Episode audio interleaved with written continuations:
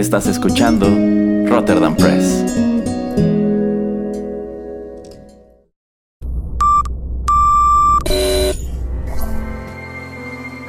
TechPili. Las nuevas tendencias y servicios en tecnología han transformado al mundo. Descubre su impacto y las polémicas que éstas generan. Bienvenido a TechPili. Tendencias, nuevos dilemas. El programa en donde analizamos la tecnología de manera relajada y divertida. TechPili. Comenzamos.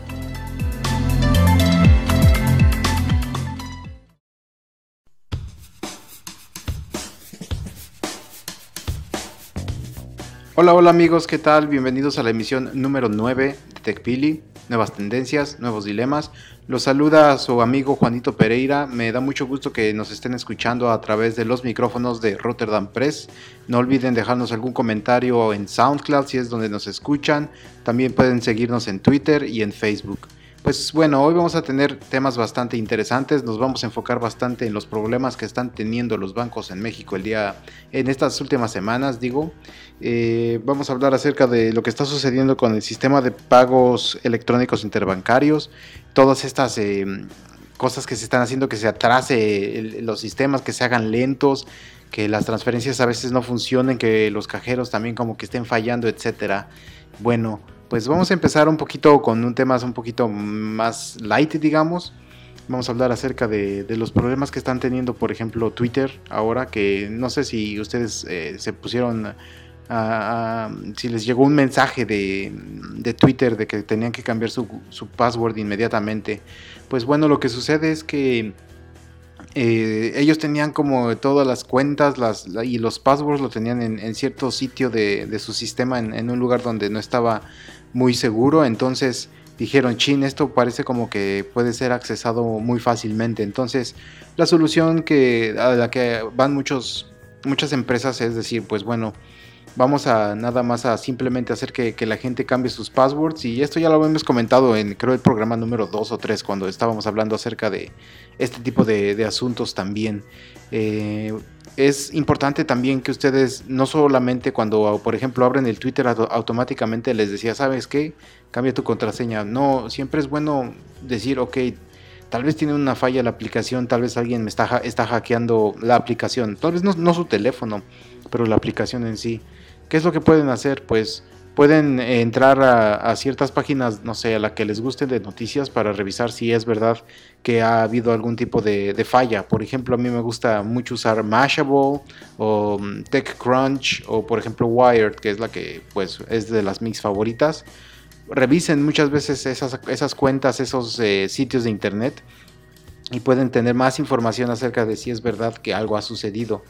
Eh, siempre es bueno estar cambiando su contraseña de, todas sus cuentas de lo que usan de correo, de redes sociales, eh, etcétera, eh, cada año más o menos y pues que traten de que no sea la misma. ¿Por qué? Pues porque si digamos que usan su mismo password para Twitter, Facebook y Netflix, pues puede que alguien esté utilizando su Netflix y ustedes ni en cuenta, por ejemplo, si es que tienen información de, de algún password de alguna de las otras cuentas, ¿no? Y viceversa. Entonces, pues siempre es bueno tener eh, un, ojo viendo qué es lo que está sucediendo. Bueno, eso es nada más en cuanto a ciberseguridad, que también es lo que vamos a hablar un poquito acerca de lo de los bancos.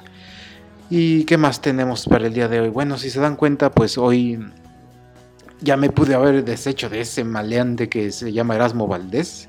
Qué bueno, porque pues este show es nada más mío y nada más mío, jajaja. No, es. no, no, no, pero es. Este, sigue Erasmo en, los controles de, este, de este programa y entonces ya lo escucharán eh, próximamente, ¿no? Eh, bueno, vamos a hablar ahora un poquito acerca de, Facebook. Em, mm, después de todos los problemas que, que ha traído Facebook estos últimos meses eh, acerca de lo de Cambridge Analytica, de todas las maneras en que ellos pues tienen, recolectan su información y, y, hay que otras empresas que les pagan para tener acceso y para poder pues definir mejores, no sé, las campañas electorales o para tener mejores campañas eh, de mercadotecnia de sus productos pues ahora Facebook está lanzando pues vilmente comerciales en la televisión, en, hasta en su propia plataforma para decir, no, ya vamos a cambiar, vamos a hacer ahora una empresa donde tú entres y en tu, en tu newsfeed puedas ver nada más gente, a tus amigos, a tus familiares. Ya no te vamos a, poner tantos videitos de otras empresas o tanto spam o tanto eh, comerciales de otras cosas que tal vez ni te interesan. ¿Qué es lo que queremos? Que regreses a nosotros, casi casi no diciendo te pedimos perdón, pero sí están diciendo como, bueno, esto, esto pues ya pasó, entonces estamos tratando de, remediar esto para, pues para atraerte, para que la gente siga, siga llegando a esta, a esta plataforma que, pues, de que queramos o no, la información eh, la van a seguir recolectando y, y bueno, pues es la única manera en que ellos están haciendo negocio, ¿no? Yo creo que si Facebook empezara a cobrar dinero, la gente no, no, no, no, entraría tanto a esta plataforma. De hecho, existen otras redes sociales que son parecidas o muy iguales a, Facebook. Eh, estas cobran, la verdad ahorita no me acuerdo de los nombres, pero es en verdad lo que queremos, eh, llegar a e, ese tipo de, de, situaciones. De hecho, estoy, ahora me recuerdo de que hay, existe una plataforma, por ejemplo, que creo que no te deja tener más de 100 amigos. Y era, era bastante interesante esta, esta red social porque, pues dice, la verdad hay, hay mucha investigación, muchos de, muchos de, mucha gente ha hecho este, research para ver eh, si la gente puede tener tantas interacciones, tantas conexiones en su vida real. Y dice, no, la verdad es que no, porque no puedes tener tanto interés o puedes estar siguiendo o teniendo cosas que valgan la pena con más de 100 personas a la vez. Entonces, lo que ellos hacen es, ok, tú tienes ya ahora 100, 100 amigos, pues alguien más te manda un request o tú le mandas a alguien un request, pues tienes que básicamente desechar a alguien, ¿no? Entonces se me hace una dinámica bastante interesante y no sé si ustedes también, también harían algo por el estilo de, no sé, de estar cambiando gente de, un lugar a otro o así como que diciendo, pues somos amigos pero no tan amigos eh, pero bueno, eso de tener, no sé, más de 500 personas, 1000 personas en, en, tus cuentas, por ejemplo, lo que es Facebook, pues es bastante, no sé, se pierde a veces como el contacto, ¿no? Entonces, depende de, las personas. Muchas personas usan, por ejemplo, Twitter nada más porque es algo que ellos eh, usan para recibir información, no sé, de sitios eh, de noticias o de gente que sigue nada más por, por puro ocio, pero también existe la gente que nada más publica todo lo que ellos quieren para que la gente pues eh, les, les, ponga atención. No lo digo en una manera mala, sino pues simplemente es así de yo quiero, no sé, estoy, yo soy tal vez un comediante o soy una persona que le gusta, soy muy ingenioso y entonces se me ocurren eh, frases o oraciones pequeñas muy, muy divertidas y la gente me empieza a conocer por eso, pues entonces más gente me está siguiendo. O tal vez soy alguien que hace memes y a la gente le gusta lo que pongo, entonces pues yo estoy publicando, estoy creando. Es lo mismo con la gente en YouTube, por ejemplo. No es que ellos también se, se pasen así medio día viendo videos de otras personas. Tal vez a ellos les gusta más el crear el, hacer cierto tipo de, de, estar enfrente de la cámara, enfrente del micrófono, enfrente del teclado, como ahorita, por ejemplo, a nosotros que nos gusta hacer este podcast. Y pues bueno, no es válido, ¿no? Pero así como el, la plataforma o la manera de, de que fue concebida eh, Facebook o ese tipo de redes sociales, pues es más como para tratar de tener interacciones entre mucha gente. Y yo creo que el debacle un poquito de, lo que ha pasado con Facebook es de que ya somos, ya es tanta gente la que tienes tú en, como amigos, como conexiones, que pues a veces se pierde, ¿no? Se, pierde un poquito la esencia de eso de, pues me interesa saber qué, qué, está pasando con X o Y persona, me interesa no perder el contacto, pero hasta, hasta qué punto quiero ver exactamente todo lo que están haciendo de su vida. Pero bueno, son, son temas, ¿no? Eh, quisiera que ustedes pues nos comentaran, nos mandaran sus opiniones acerca de, lo que piensan acerca de este tema. Y bueno, para no seguir hablando y hablando, vámonos con un poquito de, música y, y, continuamos aquí en TechPili.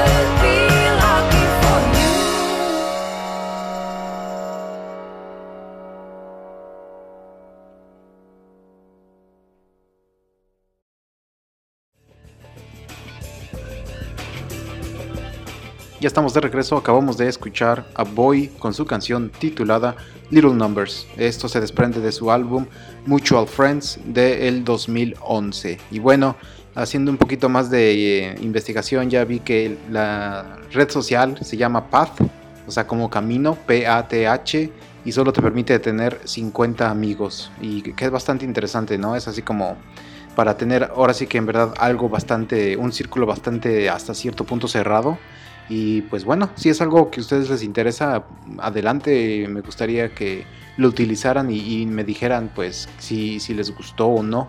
Eso de tener ese, ese límite es, es una, una, cuestión bastante interesante. ¿Y por qué les digo esto? Pues bueno, eh, ha habido varios estudios acerca de, bueno, de qué es lo que sucede con, con las personas, acerca de si se deprimen o no, de eh, por este tipo de redes sociales y por estar viendo tantas cosas que pasan con tantísimas personas, em, donde hay menos gente que se deprime o que se siente mal, es cuando están eh, usando, por ejemplo, Netflix o cuando están usando YouTube, que en cierta manera también están recabando datos, están sabiendo quién eres, quieren tener tu atención, quieren hacer todo lo posible para que sus algoritmos em, lleguen a, la solución de, ¿sabes qué? A X o Y persona le gustan todas estas cosas, entonces vamos a tratar de mantenerlos con nosotros, nada más eh, mostrándole X o Y producto. Y cuando te dan todo lo que son sugerencias, lo que son sugerencias en Netflix, lo que son sugerencias en YouTube, la columna que tienen ustedes a su derecha, si tienen sus cookies eh, ahí conectadas o simplemente por estar eh, analizando información de gente que es tal vez como ustedes que vieron ese video, pues les dan sugerencias que los va a tratar de mantener en la red. ¿Por qué? Porque así pueden venderle más cosas o mostrarles más comerciales, por ejemplo, en el caso de, YouTube. Eh, en el caso de Netflix, pues mantienen su, su atención y no tienen por qué estar yéndose a otro tipo de plataformas. Y bueno, eh, eso, es, eso es lo que sucede, ¿no? Y vamos a, saltar a, otro tema que está permeando mucho en, México, que es acerca de este problema con los hackers de em, que robaron eh, entre 300 y 400 millones de pesos eh, a finales de, abril usando el sistema de pagos electrónicos interbancarios SPEI, SPEI. bueno, ¿qué sucedió aquí? Eh, simplemente es, tienen ustedes que, es, un poquito, no es tan difícil de explicar. Cuando ustedes hacen una transacción interbancaria, hay varios datos que se transfieren de, ustedes hacia, hacia los datos de, del, del, remitente. Entonces, eh, hay, si es los, estos sistemas presentan vulnerabilidades, eh, es muy fácil para los eh, hackers, para los delincuentes criminales o llámenle como quieran. Hackers tal vez a veces no es la palabra porque muchas veces ah, venden este tipo de programas que ustedes pueden utilizar para, para, entrar a, ciertos sistemas eh, que tienen cierto tipo de vulnerabilidades. Bueno, estos tipos de cibercriminales, digamos,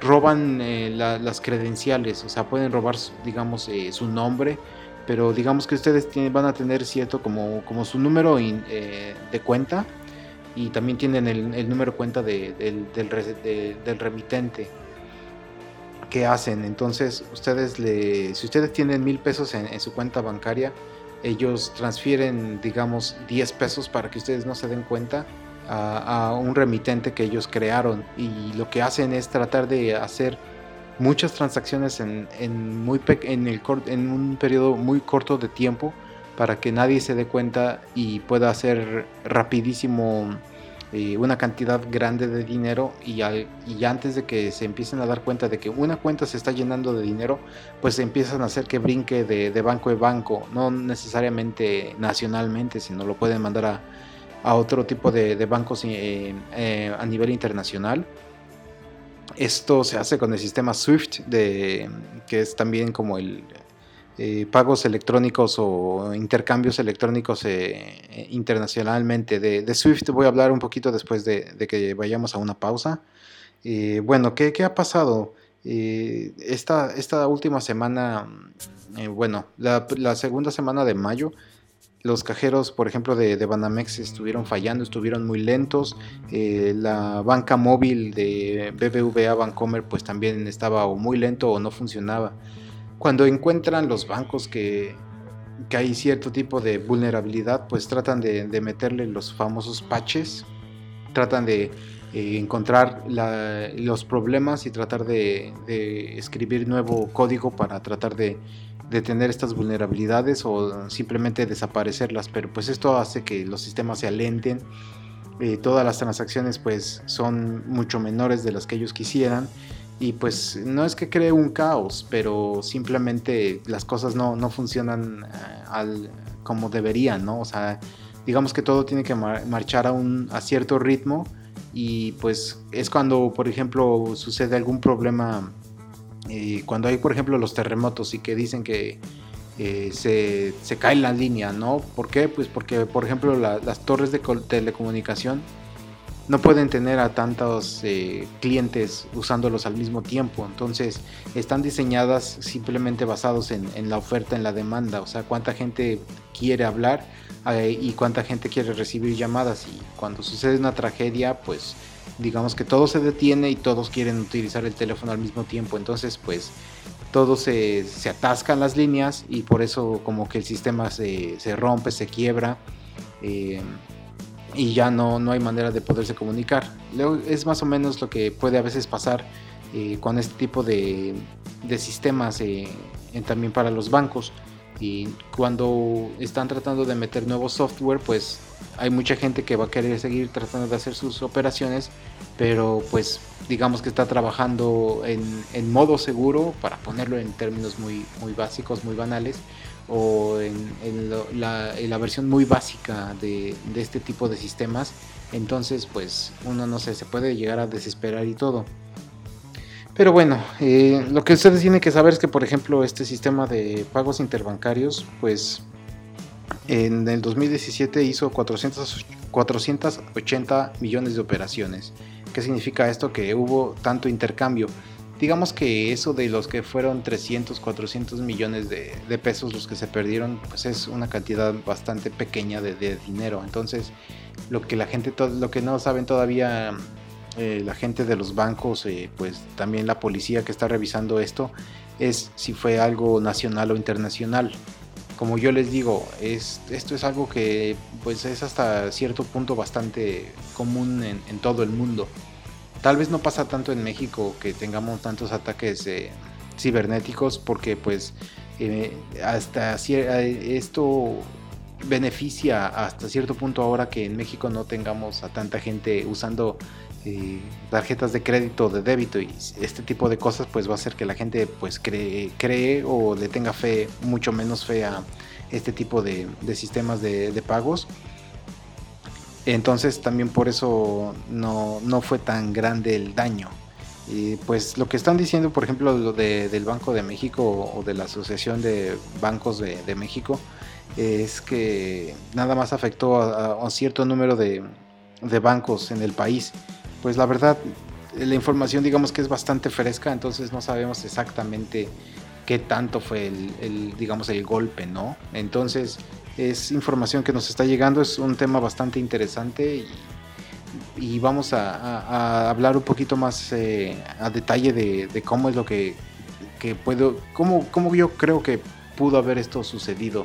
Em, y bueno, se los voy a platicar un poquito después de la siguiente canción.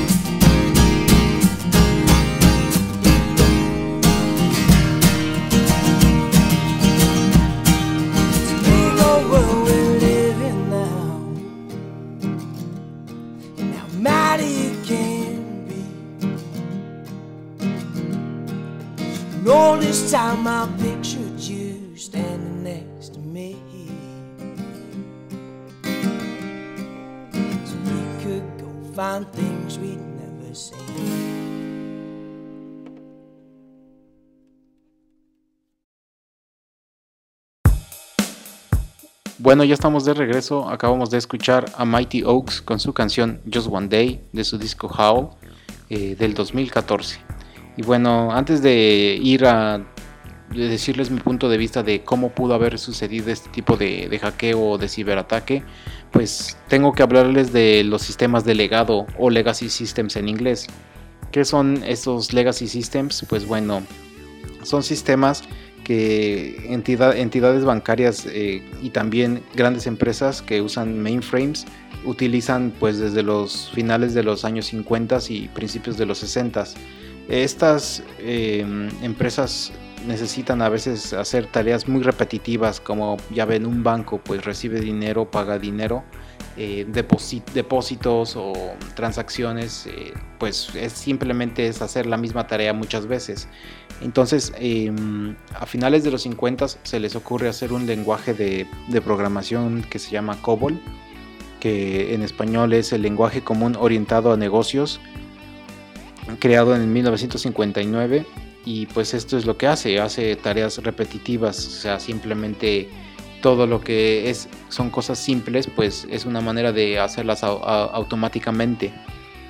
Y mm, el problema de los sistemas de, de legado es que pues nosotros avanzamos, entonces no podemos estar utilizando tecnología de hace 50 años, pero tampoco podemos deshacernos de ella porque tiene muchísima información y lo que hace pues lo hace bien, o sea, en los años 50 no había ciberataques porque pues simplemente no había tanta conexión a internet.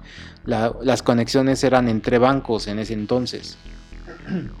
Entonces, eh, cuando nosotros queremos hacer nuevos, eh, nuevas, eh, queremos que, los bancos tengan nu- nuevas cosas, que, que estén haciendo nuevas comunicaciones entre ellos o con nosotros, por ejemplo, eso de, de la banca móvil, de tener en nuestro smartphone toda la información, pues tenemos que utilizar programas más nuevos porque ahora necesitamos que tengan, no sé, eh, relación de objetos o gráficos, eh, otro tipo de cosas lo que se hace no es descartar el sistema viejito. Lo que yo no, lo que hasta yo no sabía hasta hace un par de años es que digamos se programa o se hace, digamos, si lo manejamos como tabiques o como bloques haciendo una casa, pues digamos que COBOL en un banco es de las de hasta abajo, los tabiques de hasta abajo. Y en- encima de estos programas estamos creando nuevos con otro tipo de lenguajes. ¿Por qué? Porque toda la información se tiene que ir conectando eh, con lo nuevo.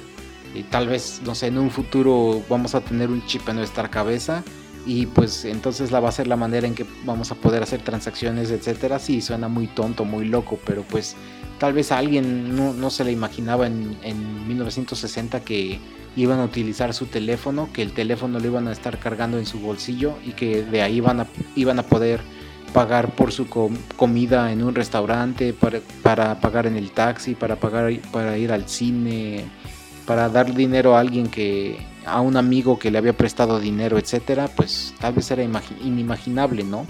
Entonces nosotros no sabemos qué es lo que puede pasar en, un futuro. Y bueno, eh, es cuando estamos tratando de poner nuevos programas que pues ellos pueden tener cierto tipo de vulnerabilidades. Es lo que estaba yo diciendo al principio con Twitter. alguien le están pagando para hacer a veces auditorías o para estar revisando si hay huequitos donde puede entrar alguien o a robar información. Y entonces los nuevos sistemas, pues es lo mismo, a muchos, muchos hackers se les paga dinero para si encuentran algún tipo de, de problema o de, de acceso fácil y bueno, eh, lo que sucede, que yo creo que pasó, es, es eso, de que estos nuevos sistemas, eh, dependiendo del lugar donde ustedes estén, pues cada, cada, cada nación, cada país tiene sus programas eh, diferentes. En México es el, como les, les, digo, es el SPAY y cada, cada país tiene uno diferente. El que es el, el digamos, el estándar internacional de donde surge todo esto es el SWIFT el Swift es creado en 1973, pero no se empezó a usar hasta 1977. Entonces imagínense, son cuatro años en que lo están este, como haciendo pruebas para ver si sí puede funcionar. SWIFT en español significa que es la Sociedad para las Comunicaciones Interbancarias y Financieras Mundiales. Simplemente es lo mismo, son transacciones eh, entre bancos, ¿no? Pero esto puede ser eh, más internacional. Ah, al día de hoy, pues lo usan 11.000 instituciones. este formato, eh, digamos que tiene sus oficinas centrales en Suiza, en Holanda y en Estados Unidos. Y para que se den una idea, a través de SWIFT se hacen más de 6 mil millones de transacciones al año. Como yo les dije ahorita en México, nada más se hacen 480 millones. Entonces, para que vean la cantidad eh, abismal de que existen de transacciones en todo el mundo, pero también para que vean que 480 no es una cantidad menor. Somos un país que, aunque no, incentivamos o no utilizamos mucho la, banca electrónica, pues sí, ya son muchas cosas que, usamos. Entonces empezamos a ser atractivos para eh, cibercriminales que pues quieren eh, robar dinero de una manera bastante fácil.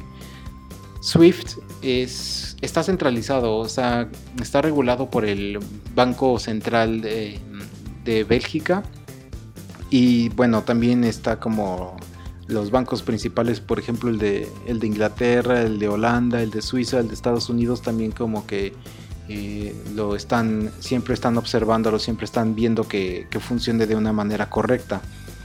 Em, digamos que este sistema no es solamente que creen un mismo sistema y todos se puedan conectar, no, sino que todos los países alrededor del mundo que, quieran utilizarlo crean sus propios sistemas. Y entonces este tenemos que si tienes alguna vulnerabilidad pues claro que te van a tratar de, quitar tu dinero. Y tenemos los casos por ejemplo de Ecuador. En 2015 eh, 9 millones de dólares fueron robados de los bancos en Bangladesh fueron 81 millones eh, de, dólares en 2016 que se robaron del Banco Central. Y bueno, esto se, como yo les decía, las, las credenciales de identificación de dónde sale el dinero y a dónde llega es lo que tienen que robarse los, los, los cibercriminales. Lo que ellos hacen es crear cuentas falsas, digamos que pueden crear una cuenta banco de Ecuador 0.1 eh, y bueno, esa tal vez no es la cuenta verdadera, la cuenta verdadera nada más se llama Banco de Ecuador, pero y todos los pagos y todas las transferencias las redirigen a, esta, a esta nueva cuenta. Si yo soy, no sé, eh, una, una, empresa que tiene que estar pagando sus impuestos, yo nada más entro a, mi página de internet, a mi banco y mando el pago pero esta, gente tras bambalinas pues ya cambió la cuenta y está llegando eh, a la cuenta de 0.1 eh, y entonces hasta cierto punto pueden estar conectados, no sabemos cuánto tiempo van a estar conectados, se van a robar el dinero. Y ya que estén satisfechos o que crean que los van a capturar o que van a darse cuenta de que están ellos eh, robando dinero, pues se desconectan y listo, empiezan a hacer que el dinero brinque de lugar a lugar hasta que lleguen a algunos este, lugares donde pues no hay extradición o donde los bancos no les importa como las Islas Caimán o ese tipo de paraísos fiscales que pues en muchos, muchos casos son islas caribeñas. Y bueno, yo creo que eso, eso es lo que pasó, ¿no? Eh, en México también que hubo cambio de, credenciales, eh, hicieron cuentas falsas con el mismo nombre o hasta con el mismo número, pero las redirigieron a, sus cuentas, no digo que personales, pero a las que ellos crean, y entonces así la manera en que ellos robaron el dinero. Y bueno, pues ojalá que no, no pase ya a mayores, pero estamos viendo que por lo menos en México sí, sí han estado muy activos en tratando de, de hacer que esto no, no se esparza o no, no sea mayor el, problema. Pero pues yo creo que en, algunos, en algunas semanas más, en algunos meses más, vamos a saber el, impacto verdadero de, lo que sucedió. Eh, ahorita regresando de, del corte para ir a otra canción, pues les voy a hablar un poquito acerca de, este tipo de, las vulnerabilidades y de cómo podemos hacer para, para ver que esto no vuelva a suceder.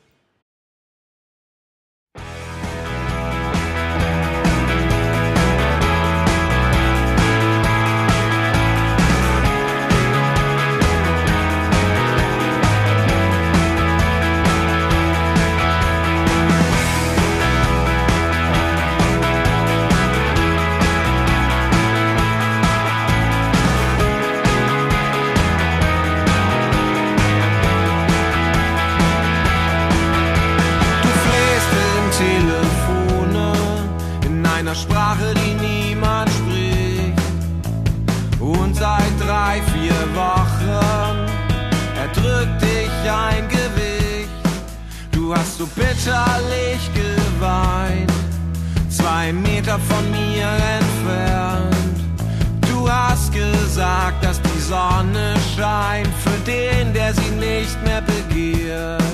Ich sag, die Sonne scheint so oder so, die Wolken entscheiden, ob du sie siehst. Man könnte sagen, dass man das stärker liebt, was man seltener sieht. Du flehst im Telefone mit zum Himmel gerechter Hand. Ein passionierter Mensch in meinem Medien lang. Ich habe es gekostet, ich weiß, wann es begann.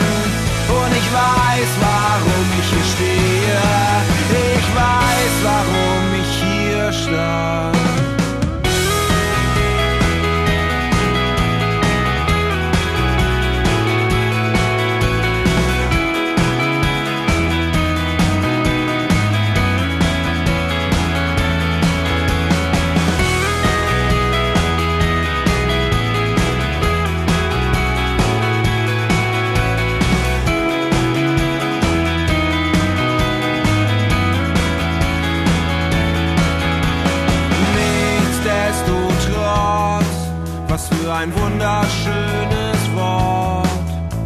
Und da, wo ich vor dir stand, was für ein großer Ort. Es bedeutet nichts anderes, dass man mit allem kämpft auf der ganzen Welt, nur um einmal hier zu stehen. An einem Punkt, an dem man alles gefällt. Telefone mit zum Himmel gereckter Hand. Ein passionierter Mensch in einem mediokren Land. Und ich habe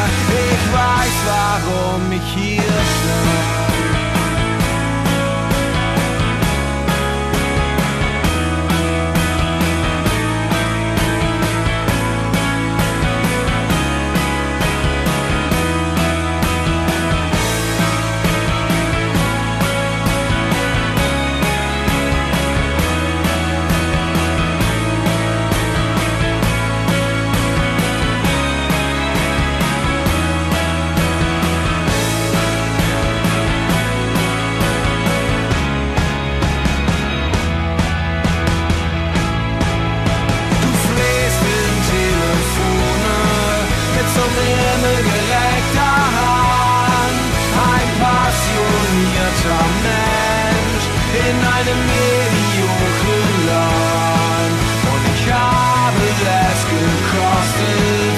Ich weiß, wann es begann und ich weiß, warum ich hier stehe. Ich weiß, warum ich hier stand.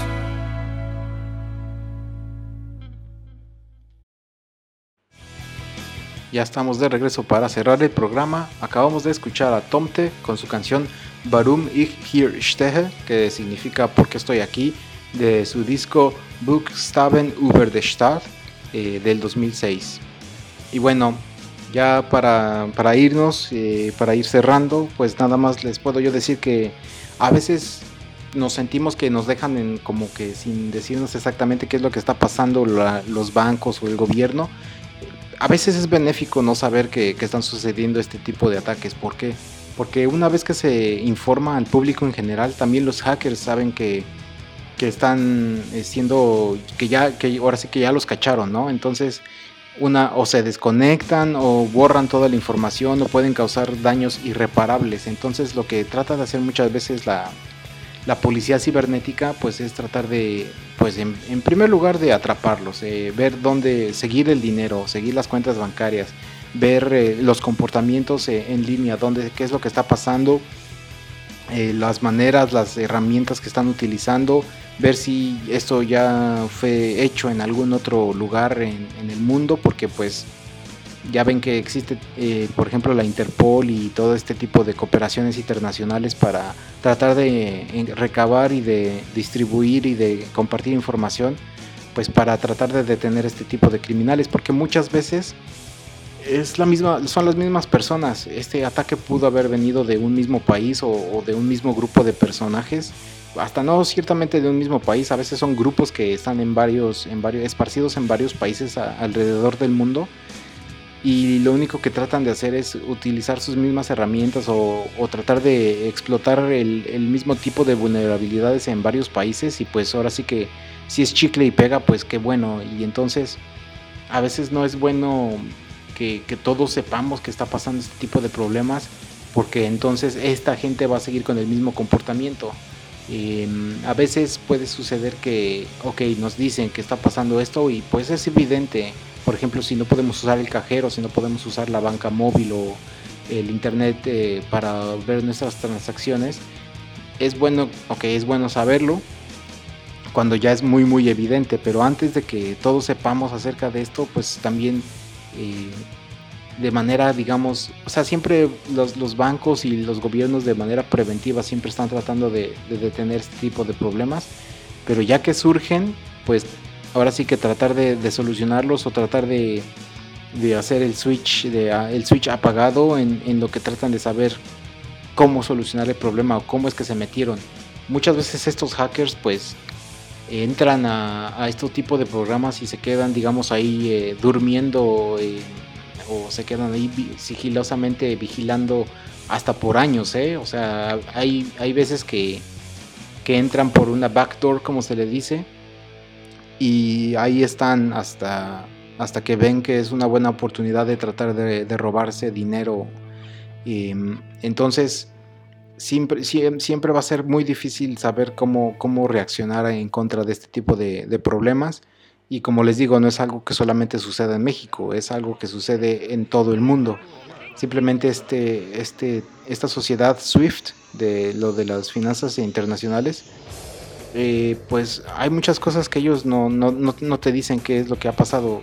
Hay, reportes que ellos sacan de, hubo en, no sé, en 2017 hubo tres vulnerabilidades y se, robó, se robaron mucho dinero, pero no te dicen, no te dan cosas, eh, datos específicos.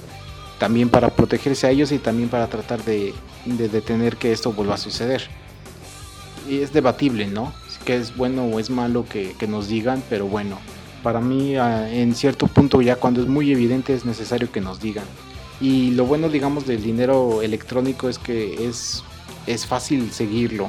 Tal vez los bancos no, no se recuperen y tal vez sí, sí pierdan este dinero, pero eh, tener un, un banco es, es muy buen negocio. O sea, cuando eres una firma impresionante como, no sé, BBVA o un banco grandísimo, este, Citibank, pues no es tanto lo que estás perdiendo. Entonces el pequeño consumidor, el usuario, pues no, no pierde tanto. ¿Por qué? Porque eh, el banco tiene tantas ganancias y utilidades al año que pues, a veces hasta les da risa lo que se roban. Pero claro que a nadie nos gusta que, que nos estén robando o quitando dinero que pues estamos nosotros generando. eh, porque puede llegar un momento en que sea así cantidades exorbitantes. Pero bueno, eh, ustedes me pueden decir su opinión acerca del tema. Eh, pues le quiero dar gracias al señor Álvarez porque él me dijo acerca de, este tema. Y pues yo eh, me gusta que, que nos digan, que nos sugieran temas y que, nos estén siguiendo aquí en, en Rotterdam Press.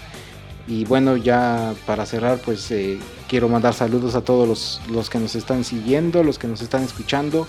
Vamos a tener nuevas cosas, nuevos temas, así es que no se despeguen de esta plataforma. Si- y les recuerdo, síganos en SoundCloud, en eh, Twitter, en Facebook. Y bueno, eh, les- que, que tengan una buena semana y si tienen algún problema también con sus bancos, díganos también para, para ver que, que, pues que también estén trabajando ¿no? para, para solucionar este tipo de, problemas. Y ya ven, eh, el estar utilizando nuevas tecnologías pues crea nuevos problemas y también es lo que tratamos de abordar en este programa. Muchas gracias a todos por escucharnos y pues hasta la próxima. Muchas gracias, hasta luego.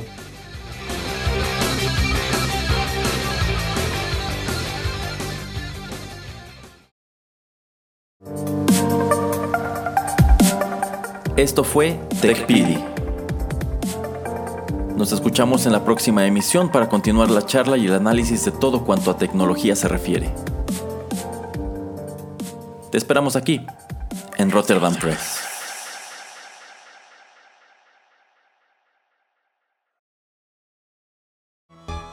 Pillaje Cibernético, revista cultural en línea.